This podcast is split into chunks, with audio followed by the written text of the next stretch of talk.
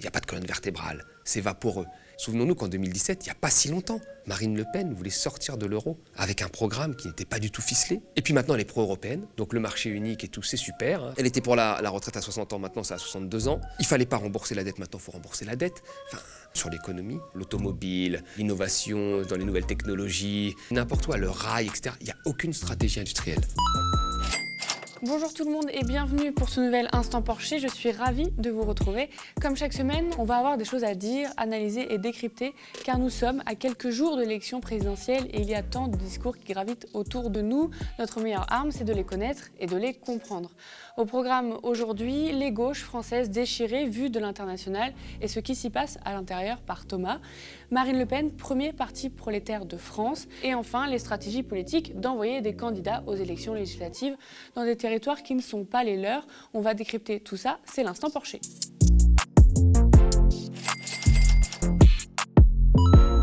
Contre Mélenchon, comment la gauche française s'entre-déchire C'est le titre du courrier international Vue d'Espagne qui rapporte un article du grand quotidien El País. On en a parlé la semaine dernière, Jean-Luc Mélenchon demeure le premier homme des gauches dans les sondages et une gauche au second tour deviendrait-elle possible? Mais les gauches demeurent divisées et l'article du quotidien espagnol ne mâche pas ces mots. Je cite La gauche française s'est transformée en un jeu de massacre progressiste qui participera une fois de plus à l'écœurement de l'électorat et à une forte part d'abstention alors que la droite traditionnelle s'est quelque peu relevée du revers infligé par Emmanuel Macron en 2017, présentant Valérie Pécresse, certes décevante, comme candidate unique, la gauche au contraire explose en factions irréconciliables, se déchire et exhibe le spectacle lamentable de ses divisions internes. Jean-Luc Mélenchon est décrit comme l'adversaire de ses concurrents à gauche, qui ne cesse de vouloir l'évincer pour finir sur ils ouvrent un bal absurde où avoir un ego surdimensionné est devenu une fin en soi, sans oublier la perspective des législatives ensuite où, dans toutes ces stratégies politiques, le score à la présidentielle compte pour la suite. Même le monsieur primaire populaire, Samuel Gribowski, quitte la dite association pour soutenir LFI. Bref, tout est à refaire. Thomas aime vous donner l'intérieur de tous ces jeux politiques et il va nous en dire plus aujourd'hui. Thomas, comment expliques-tu qu'au moment où les sondages hein, mettent Mélenchon en troisième position, ceux qui prônaient l'alliance euh, des gauches soient silencieux, voire euh, sont désormais euh, contre une alliance aujourd'hui C'est ce que l'on avait dit dans des anciens épisodes, c'est-à-dire que moi, quand on parlait tout le temps d'alliance des gauches alors que la campagne n'avait pas commencé, moi je dis tout le temps, c'est- l'alliance des gauches, mais c'est aussi l'alliance des postes. C'est-à-dire c'est des stratégies pour retrouver des postes, pour des partages de postes sur des futures candidatures aux législatives, etc., etc., ou des postes de, mi- de ministère. On me disait, mais non, mais non, c'est l'urgence écologique, c'est l'urgence sociale. Et là, on se rend compte, quand on regarde les sondages, et vous savez, les sondages, quand même, euh, à deux semaines, ils sont plutôt justes. Autant les sondages, il y a trois quatre mois, quand il n'y a pas eu de dynamique de campagne, bah, souvent font des professions autoréalisatrices parce que quand vous êtes bien placé, vous n'avez pas envie de bouger. Et puis quand vous êtes en bas, vous avez envie un peu de fracasser tout le monde pour faire du buzz et puis pouvoir remonter dans les sondages. À deux semaines, en général, ça change très peu. Il y a eu des surprises, il y a eu 2002, mais en général, ça change très peu. Donc la configuration étant ce qu'elle est, hein, les sondages étant ce qu'ils sont, c'est-à-dire que vous avez dans les trois premières places Macron, donc la droite finalement, l'extrême droite et euh, la gauche avec, euh, avec Mélenchon. C'est le moment où normalement tous ceux qui disent qu'il faut que la gauche s'allie pour l'urgence climatique parce qu'on n'a plus de temps à perdre. Donc on ne peut pas se faire un autre quinquennat avec Macron et encore pire avec euh, Marine Le Pen, pour qui la, notion écologique est soit une notion de surface que l'on met à droite et à gauche, soit n'existe quasiment pas euh, à l'extrême droite. Donc si c'est- il y a une vraie urgence, ben, on ne peut pas attendre. Puis s'il y a une urgence sociale, on ne peut pas laisser passer un candidat qui veut faire travailler les gens jusqu'à 65 ans ou qui veut euh, imposer 20 heures de travail à des gens qui sont au RSA, à 2 millions de personnes parmi les plus pauvres de France. Donc si ces questions étaient très importantes, pourquoi aujourd'hui les gens ne se disent pas, bon ben, force est de constater qu'il y a un seul candidat qui est proche du deuxième tour, bien que le deuxième tour ne soit pas une fin en soi. La fin en soi, c'est de gagner l'élection présidentielle, c'est pas d'accéder au deuxième tour. Mais là, il y a beaucoup de gens qui se disent, bon, ben, qui sont dans les stratégies personnelles, et on peut les comprendre. Euh, Quelqu'un comme Jadot, il est à 5%, 5-6%. Il y a une marge d'erreur toujours dans les sondages et il a fait 3 points de plus, je crois, aux européennes que, son, score affiché dans les sondages. Donc il se dit peut-être que moi je vais faire 7, peut-être même 8 s'il y a, y a le vent en poupe. À 8%, ce sera le candidat écologiste qui a fait le meilleur score de toute l'histoire de l'écologie. Parce que Noël Mamère avait 5%, c'était le meilleur avant. Et donc c'est une place qui est importante, mais en même temps, pour l'urgence écologique, pour l'urgence sociale, euh, ben, ça ne changera pas. Et c'est pareil, je pense, pour Roussel, qui va faire un très bon score pour le Parti communiste, euh, je vais dire, post-90, euh, parce qu'avant, le, Parti communiste, c'est très, très bon score. S'il fait 5, 5%, ou 6%, imaginons, je ne sais pas, 6 pour... Bah, les gens vont se dire, oh, c'est un bon score, c'est pas mal. En même temps, ça ne changera rien.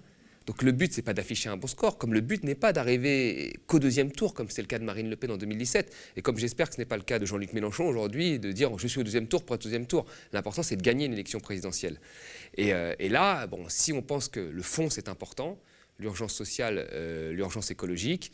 Mais c'est vrai que bah, ces gens qui ont toujours prôné une alliance pour gagner euh, devraient un peu se manifester. Et là, bizarrement, on ne les entend plus. Donc ça revient à ce qu'on disait au départ, c'est que toutes ces questions d'alliance, des gauches, etc., c'est du cinéma. C'est du cinéma pour avoir des postes. Et derrière le fond, le fond de la pensée sur l'écologie et le social, bon, bah, il s'efface et on le voit bien aujourd'hui qu'il n'est même plus là et qu'on n'en parle plus du tout. Il y a eu la défaite de la gauche en 2017, la victoire de Macron et ensuite toutes les réformes euh, libérales qui ont été vécues par de nombreux sympathisants de gauche comme un, traumatisme. Hein. et beaucoup ne voulaient pas que ce scénario se reproduise en 2022. Comment tu peux expliquer aujourd'hui que la gauche est encore plus divisée qu'avant? Mais je pense que les militants ne sont pas si divisés que ça. Je pense que là, quand on parle des hommes politiques, c'est un peu la première question. Là, effectivement, on voit qu'on n'en parle plus du tout, et c'est peut-être peut une meilleure des choses, mais quand même, quand on nous a fait toute la, comédie qu'ils nous ont fait, c'est bizarre de ne plus entendre là, alors qu'on a, une possibilité que des idées. Je veux dire, encore, je, fais encore une petite parenthèse, mais Jadot, il est, il est pour une économie 100% renouvelable, il rejoint Mélenchon là-dessus. Cette idée peut arriver au deuxième tour et peut peut-être gagner la présidentielle, et pourtant, ça semble pas trop l'intéresser. Ou d'autres idées, par exemple, de Roussel, que l'on retrouve sur le, service public, etc., que Mélenchon aussi défend. Euh, qu'on aime ou pas Mélenchon, c'est lui là qui est le mieux classé. C'est les sondages qui le disent. Si Roussel avait été euh, classé au même niveau ou si Jadot avait été classé au même niveau, ben, on aurait probablement tenu le même type de discours, parce que là, des idées progressistes contre Macron seraient à la porte deuxième tour. Mais les choses étant ce qu'elles sont, aujourd'hui, on a les sondages, ils sont stables, euh, surtout qu'on voit une remontée. Ce qui est le plus dur, en fait, quand vous partez haut dans les sondages, le plus dur, c'est de tenir. Donc si vous ne faites pas, votre campagne, il n'y a pas de dynamique qui s'enclenche, vous dévissez, vous baissez, c'est le cas de Zemmour et Pécresse. Mais quand vous commencez bas, vous êtes obligé d'entraîner une campagne et une dynamique. Et là, souvent, quand vous remontez, c'est très difficile de redescendre après. Et c'est ce qui se passe pour le candidat euh, Mélenchon, mais c'est ce qui se passe aussi pour Marine Le Pen vis-à-vis de Zemmour, qui a réussi à tenir et, et la dynamique est enclenchée. Donc c'est cette dynamique qui est très difficile, que beaucoup de partis de gauche n'ont pas réussi à faire. Mais les militants, c'est pas pareil. Il est vrai que les militants, les sympathisants de gauche ou les militants dans des partis ont été traumatisés de ce qui s'est passé en 2017. Parce qu'en 2017, il manquait finalement 500 000 voix, 500 000, 600 000 voix à Mélenchon pour aller au deuxième tour.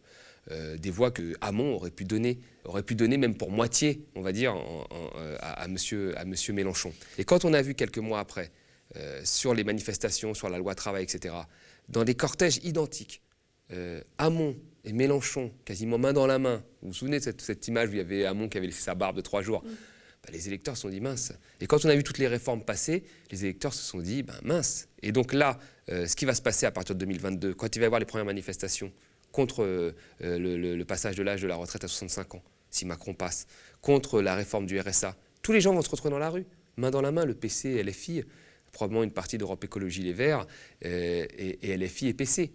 Et là, les militants vont se dire mais on affronte encore Macron à cause de nos divisions. Et donc beaucoup de gens, quand on discutait, se disaient, le traumatisme de 2017, les militants ne pourront pas l'accepter euh, en 2022. Et pourtant, aujourd'hui, je ne vois pas, moi, de, de, communes, euh, d'intellectuels politiques ou de militants politiques euh, disant, j'ai vu beaucoup de gens se manifester pour des candidats, mais pas beaucoup de tribunes se disant que là, il ne fallait pas reproduire le crash de 2017. Donc nous verrons, nous verrons. Peut-être que les militants vont faire des, choix dans les urnes pour celui qui est le mieux placé, etc. Nous verrons. Mais c'est vrai que si on prône constamment l'urgence écologique et l'urgence sociale, qui sont des, choses réelles, bah là, il faudrait peut-être, euh, enfin pour ces militants-là, peut-être euh, penser à s'activer et de penser à la victoire plutôt que de penser à des, des visions un peu de court terme euh, de positionnement politique. Marine Le Pen est une femme de gauche. Ça a été prononcé par Eric Zemmour le 27 octobre 2021 lors d'un déplacement euh, à Biarritz. Pourquoi est-ce qu'il a dit ça, euh, déjà, selon vous? Parce qu'Éric Zemmour, il a, un, il a un projet qui est très néolibéral euh, et qu'il considère que quand on s'intéresse à la justice sociale, on est de gauche.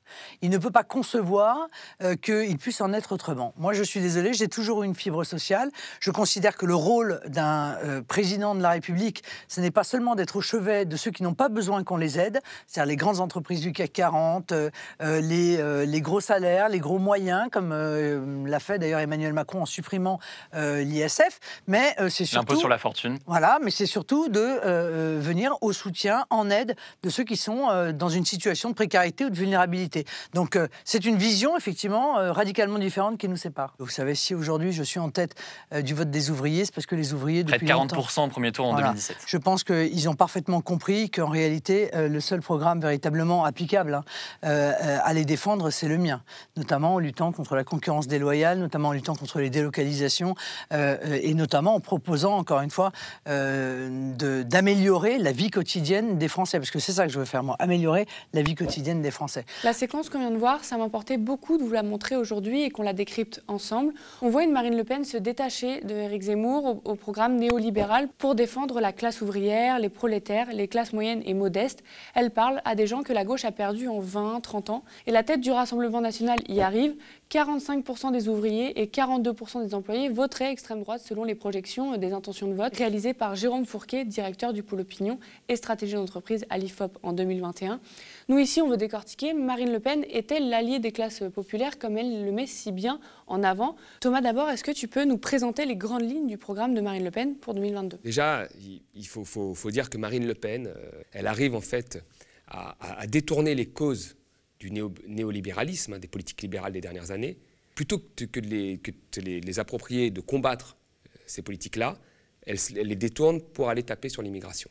Donc en réalité, vous voyez, elle part du principe que l'immigration serait la cause de tous les maux, alors qu'en réalité, c'est les politiques mises en place ces 30 dernières années. En 2008, vous avez eu un million de chômeurs en plus. Ces un million de chômeurs en plus ne sont pas dus à l'immigration, ils sont dus à la crise financière due au capitalisme financier dérégulé depuis les années 90. Vous voyez? Euh, la baisse des dotations aux collectivités locales, qui a entraîné des baisses euh, sur la petite enfance, le périscolaire, qui touche tout le monde, tous les gens habitant euh, dans les territoires, comme on dit, bah, ce n'est pas l'immigration qui a causé ça. C'est un choix politique de François Hollande. C'est donc l'austérité budgétaire. Et donc ce qu'elle fait, elle, elle détourne tous ces choix politiques, qui sont des choix de, politique économique libérale, au, fait que la source serait l'immigration. Donc déjà, le diagnostic est très mauvais le diagnostic est très mauvais. C'est un diagnostic qui avait été fait par Salvini et on a vu comment ça a fini, puisque Salvini, à la fin, il a dit euh, qu'il soutenait euh, Draghi. Euh, peut-être que Marine Le Pen, finalement, à la fin, soutiendra Macron. Donc ça, c'est la première chose. Et pour répondre à ça, qu'est-ce qu'elle fait? Bah, elle, propose en fait d'aller plus loin dans la logique qui a, été, qui a été faite ces dernières années. Par exemple, elle parle beaucoup de réindustrialisation. Elle parle beaucoup de réindustrialisation. Comment elle fait la réindustrialisation? Par des baisses de charges, notamment par la baisse des charges patronales sur les salaires. Alors elle nous dit ça très bien.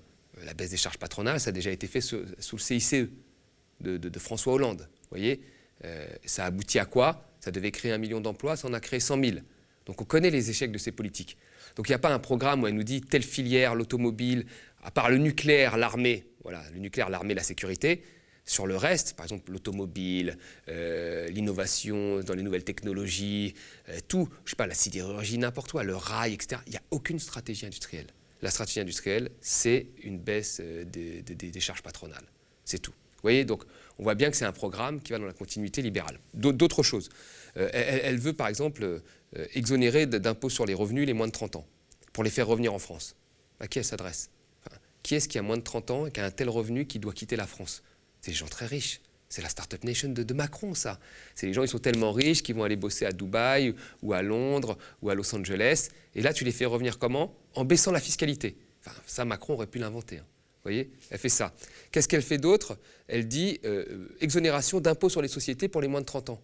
Bah, ça s'adresse à qui Pareil, c'est la Startup Nation. les personnes qui sont mobiles.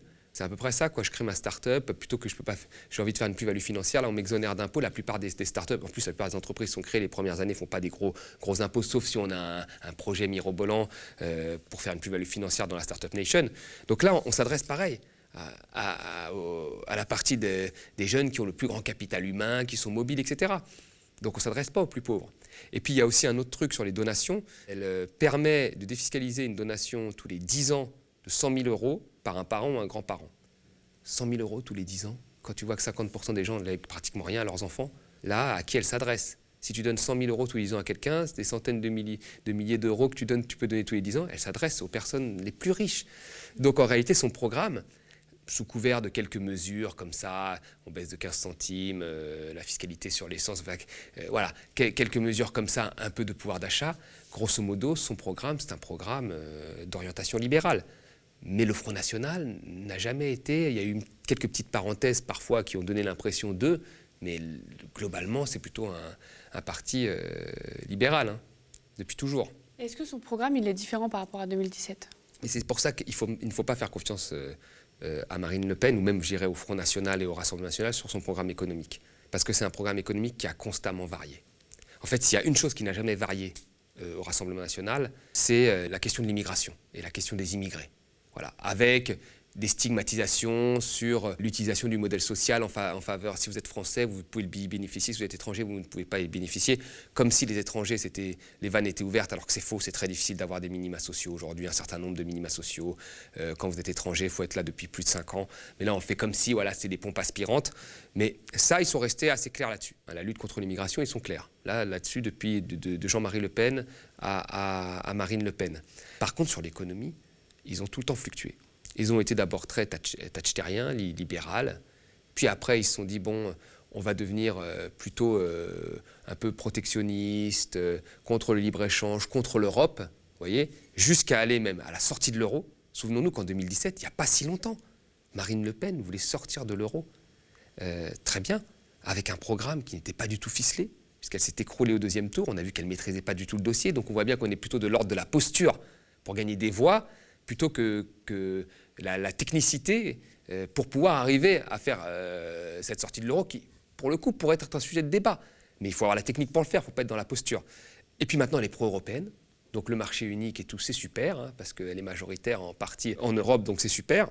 Elle était pour la, retraite à 60 ans, maintenant c'est à 62 ans. Il fallait pas rembourser la dette, maintenant il faut rembourser la dette. Enfin, on voit que Marine Le Pen, en fait, euh, finalement, son programme économique, il n'y a pas de colonne vertébrale, c'est vaporeux. Et ça se fait au gré, en fait, des sondages, au gré de ce que pensent les gens. Et donc, dans ce cas-là, vous savez, quand vous n'avez pas de programme économique de colonne vertébrale, je vous le dis, ça fait comme Salvini. C'est-à-dire que vous faites rien au niveau économique. Salvini, quand il est arrivé, on allait voir ce qu'on allait voir. Il allait retourner l'Europe, il allait, là, il était vraiment, puis il n'a rien réussi à faire.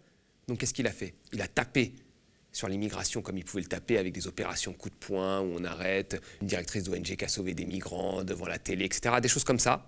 Ça n'a pas changé la vie des Italiens. Puis à la fin, il a fini, euh, je vous le dis, à, donner sa confiance euh, à Draghi. Voilà, donc euh, je pense que Marine Le Pen ne changera en rien la vie des plus pauvres et que son programme économique est un programme qui n'a aucune valeur parce que c'est un programme de posture et pas un programme avec une compétence technique. Et pourquoi, selon toi, Marine Le Pen, elle a réussi justement à avoir autant de succès avec les classes populaires alors? Mais il y a eu la chute du mur de Berlin dans les années 90. Et il y a eu, à partir de ces années-là, une gauche allant de la social-démocratie même au Parti communiste, qui s'est ramollie complètement. Alors la gauche social-démocrate, elle, elle était, c'était une gauche qui était pour la mondialisation, pour le marché unique, pour la concurrence dans l'Europe, pour la, le passage à une économie de service. Je veux dire, aujourd'hui, je n'ai pas envie de citer de nom par courtoisie pour mes collègues, mais tu as des économistes qui sont de gauche, qui étaient pour la désindustrialisation, qui l'ont marqué en disant que c'était très bien que les industries se cassent, qu'il fallait sur les services, c'est là où il y avait la plus-value, enfin, en disant ça de manière un peu hautaine, puisqu'on sait très bien que dans les services, souvent c'est des bacs plus 5 et dans les, usines, c'est beaucoup de, gens qui ont moins de diplômes. Il y a beaucoup de gens qui sont de gauche, des grands économistes de gauche, qui ont théorisé ça et qui l'ont marqué dans, dans, la presse. Donc c'était ça la gauche, à un moment, c'était ça. Et le Parti communiste, là-dedans, c'était le Parti communiste de Robert Hue, qui aujourd'hui soutient Emmanuel Macron. C'était un Parti communiste d'accompagnement voilà, euh, Europe sociale, euh, l'Europe c'est bien, il faut mettre un petit volet social, etc. Donc euh, toutes les usines continuent à se délocaliser, à fermer, dans le nord notamment, où tous les parrainages qui étaient d'anciens bastions communistes, où tous les parrainages aujourd'hui sont donnés à Marine Le Pen, ben, on les a poussés dans les bras de, Marine Le Pen. La question du libre-échange, par exemple, la question du libre-échange a été abandonnée pendant une grande partie par, par la gauche qui trouvaient que les, traités du libre-échange étaient super, de mettre en concurrence nos agriculteurs avec des agriculteurs qui ont des, fermes quasi industrielles, c'était génial, alors qu'ils produisent à des, coûts bas et nous, indiquent nous, mettent une pression énorme, mais tout le monde trouvait ça super, que nos industries soient en concurrence avec des industries dans, l'Europe et que tout se délocalise dans l'Europe, tout le monde trouvait ça génial, donc on en est, on en est resté là. Et, donc c'est ça qui explique, moi je pense qu'à un moment, le Front National a récupéré une partie euh, du vote ouvrier, mais il ne faut pas que les ouvriers se fassent euh, berner, puisqu'il n'y a pas de programme euh, sûr en tous les cas dans la réindustrialisation, dans le programme de, Marine Le Pen. Est-ce que votre député habite ou vient de chez vous Aujourd'hui, avec Thomas, on a fait le choix de vous parler d'un sujet dont on parle finalement assez peu, les parachutages aux législatives. Qu'est-ce que c'est quand un parti politique envoie un candidat aux élections législatives dans une circonscription dont celui-ci n'est pas originaire et d'ailleurs n'y vit même pas, car celle-ci est gagnable et où qu'on veut propulser la carrière politique? La dernière actualité pointée du doigt fut celle de Sandrine Rousseau, lilloise, investie par Europe Écologie Les Verts dans la 9e circonscription de Paris, investiture contesté car c'était Claire Monod qui avait été choisie lors d'une constitution locale. C'est loin, mais loin d'être la seule. Cela touche toutes les élections, tous les partis. Clémence Guettet, la France Insoumise, sera par exemple candidate dans le Val-de-Marne alors qu'elle vient de Poitiers. Moins récent, Dominique Strauss-Kahn était parachuté dans le Val d'Oise, Jack Lang dans le Loir-et-Cher, Bruno Le Maire dans l'Eure, et j'en passe beaucoup. Thomas, est-ce que tu peux nous expliquer cette pratique politique et nous dire ce que tu en penses? C'est une pratique politique pour moi qui, qui est d'un autre temps. À l'époque, il y avait deux grands partis qui se divisait la France. Et il fallait récompenser les serviteurs, hein, on va dire, qui étaient parfois, qui n'avaient jamais fait de terrain, hein, qui avaient été dans des cabinets, qui avaient fait Sciences Po, l'ENA, qui vont dans des cabinets, qui ont été très sympathiques. Et là, on leur offre une circonscription ou une mairie euh, facilement gagnable. C'était comme ça la politique avant. Et on a eu des, des parfois, on a été jusqu'au ridicule, comme par exemple Dominique Strauss-Kahn à Sarcelles. Bon, tout le monde sait que Dominique Strauss-Kahn n'a jamais vécu à Sarcelles. Je crois qu'il est né à Monaco. Mais bon, peut-être qu'il avait, un appartement, mais il n'a jamais vécu là-bas. Euh, euh, ou euh, Jack Lang à Blois. Je pense que Jack Lang à Blois, pareil. Enfin, je ne sais pas s'il avait un ancrage local de longue date, mais probablement pas. Et puis ça continue aujourd'hui, avec, comme vous l'avez dit, Sandrine Rousseau ou d'autres. On est vraiment dans, quelque chose qui appartient à notre époque. Et aujourd'hui, la politique ne devrait pas être comme ça. Pourquoi? Moi, je veux parler d'expérience de terrain. Quand j'étais jeune, qu'on a commencé à s'engager dans ma commune, euh, en banlieue, euh, et qu'on critiquait ce que disait le maire ou un élu, qu'est-ce qu'il nous disait? Ben présente-toi. T'as envie d'être à ma place, présente-toi. Et, moi, à l'époque, je me disais, mais c'est vrai, c'est de notre faute, on ne se présente pas. Et je ne comprenais pas, en fait, que derrière, il y avait des machines de partis qui plaçaient des gens déjà, qui plaçaient des gens, qui devenaient des barons, en fait, d'un certain terrain parce qu'ils avaient été placés par leur parti et qui avaient les financements de leur parti. Et qu'en fait, si toi, tu te présentais alors que tu étais de la société civile, tu vois, bah, tu étais en fait dans un combat de David contre Goliath. Et tu n'arrivais jamais, parce que tu n'avais pas les financements, tu n'avais pas la structure du parti, etc. Donc en fait, quand il me disait présente-toi, c'est une façon de, me dire rien ne se passera. Et en fait, comment ça se passait pour ceux qui voulaient faire de la politique, mais qui étaient des élus de terrain, qui connaissaient tout? Eh bien, ils finissaient toujours au mieux maire adjoint, ou au mieux conseiller municipal, euh, voilà, euh, par le mec qui était placé, qui ne connaissait pas le terrain, qui les utilisait quand il y avait des problèmes sur le terrain, justement, parce qu'eux ne connaissaient pas le terrain. Donc il fallait toujours un mec de terrain qui soit maire adjoint, mais ils n'étaient jamais à la première place. Ben, vous savez, ça, c'est une autre époque. Parce que ça, ça crée, chez, les, élus locaux, les associatifs au niveau local, ça crée de, la tension. Parce que les gens, ils comprennent que tout ça, c'est un jeu de dupes, la politique, vous voyez.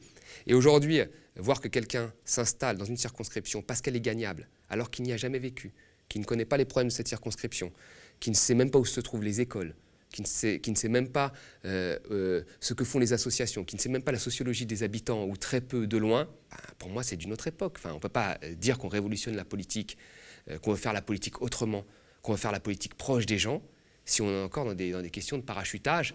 Je veux dire, dans toutes ces villes, dans le 13e ou dans le Val-de-Marne ou ailleurs, il n'y a pas des militants sur place, il n'y a pas des militants contractés, il n'y a pas des militants qui ont fait tous les immeubles de haut en bas, n'y a pas des militants qui sont sur les marchés en plein courant d'air tous les week-ends pour que euh, euh, un, de leurs candidats se fasse élire. Si, il y a des militants comme ça. Et pourquoi on doit leur placer quelqu'un au-dessus?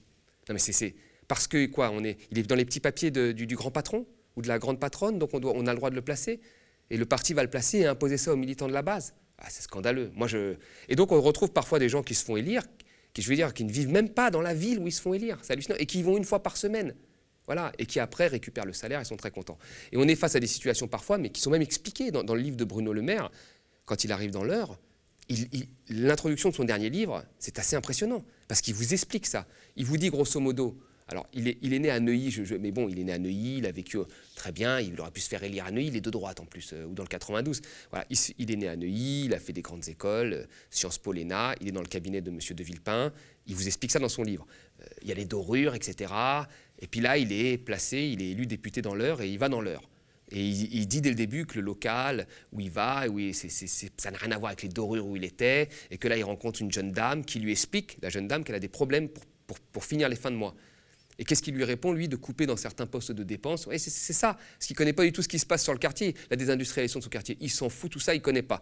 Il lui explique qu'il faut qu'il fasse des économies. Et dans son livre, hein, au début, il finit par dire que quelques années plus tard, il a vu sur un rond-point avec un gilet jaune et il dit qu'il n'avait pas compris.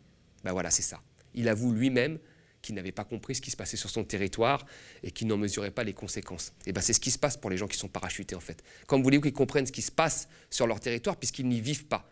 Il y a plein de gens qui y vivent que l'on pourrait avantager. Mais on préfère avantager certaines personnes comme ça pour des raisons, parce qu'ils ont été des bons serviteurs dans la campagne, parce qu'ils ont les petits papiers du chef, etc.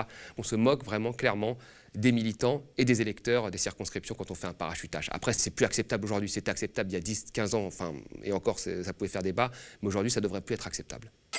Merci beaucoup d'avoir suivi euh, cet instant Porcher. Et si le média tient, c'est grâce à vous qui avez choisi de soutenir un média indépendant et une information différente. Rendez-vous sur lemediatv.fr soutien. Nous sommes ravis de décrypter l'actualité avec Thomas et vous chaque semaine car l'élection présidentielle approche à grands pas et c'est difficile de faire le tri avec tout ce qu'on entend autour de nous. Merci de nous avoir suivis comme chaque semaine. Merci pour tous vos commentaires et vos pouces en l'air sous la vidéo. Spectateurs, abonnés, donateurs et sociaux, je vous dis à très vite. Le Média TV, c'est de l'actualité, une contre-matinale quotidienne. Des entretiens d'actualité, des reportages, mais ce n'est pas que cela. Le Média TV, c'est aussi de l'enquête. Des enquêtes sur l'évasion fiscale, sur la France-Afrique et ses dérives, sur les violences policières. Nous avons réussi à nous procurer des images de vidéosurveillance que nous diffusons aujourd'hui en exclusivité. Ces images, nous les avons analysées en collaboration avec l'agence d'expertise indépendante Index. La BPI n'hésite pas à endosser le rôle de gestionnaire de fonds pour des investisseurs venus du Golfe. C'est ce qu'elle fait dans le cadre du projet Lac d'argent. Des dizaines de milliers de morts et un million de déplacés internes. Dans un pays qui compte à peine 4 millions d'habitants. C'est aussi le résultat d'un jeu macabre entre États étrangers, comme le Tchad, le puissant voisin, et son allié principal, la France, l'ancienne puissance coloniale. Quelques semaines avant l'élection présidentielle, alors que la machine à étouffer les vérités qui dérangent est en marche, nous avons décidé d'accélérer notre production d'enquêtes. Des enquêtes sur des figures politiques de premier plan. Des enquêtes qui se rapprocheront de plus en plus de la Macronie, des gouvernants et de ce qu'ils préféreraient cacher aux électeurs, surtout en ce moment. Pour finaliser ces enquêtes et lancer de nouveaux chantiers, nous avons besoin de votre soutien. Pour bien entendu payer les équipes qui travaillent et travailleront sur ces sujets. Mais aussi, malheureusement, pour provisionner les frais d'avocat, car nos adversaires ont des moyens et n'hésitent pas à recourir aux procédures Bayon. Plus votre mobilisation financière sera forte, plus nous aurons les moyens de nos ambitions, les moyens d'aller au-delà de ce que les puissants laissent transparaître à travers une communication bien rodée. Face à la grande offensive des pouvoirs et des oligarques contre le journalisme d'enquête, celui qui dérange et dévoile, imposons notre plan B citoyen, faisons vivre l'investigation sur le Média TV.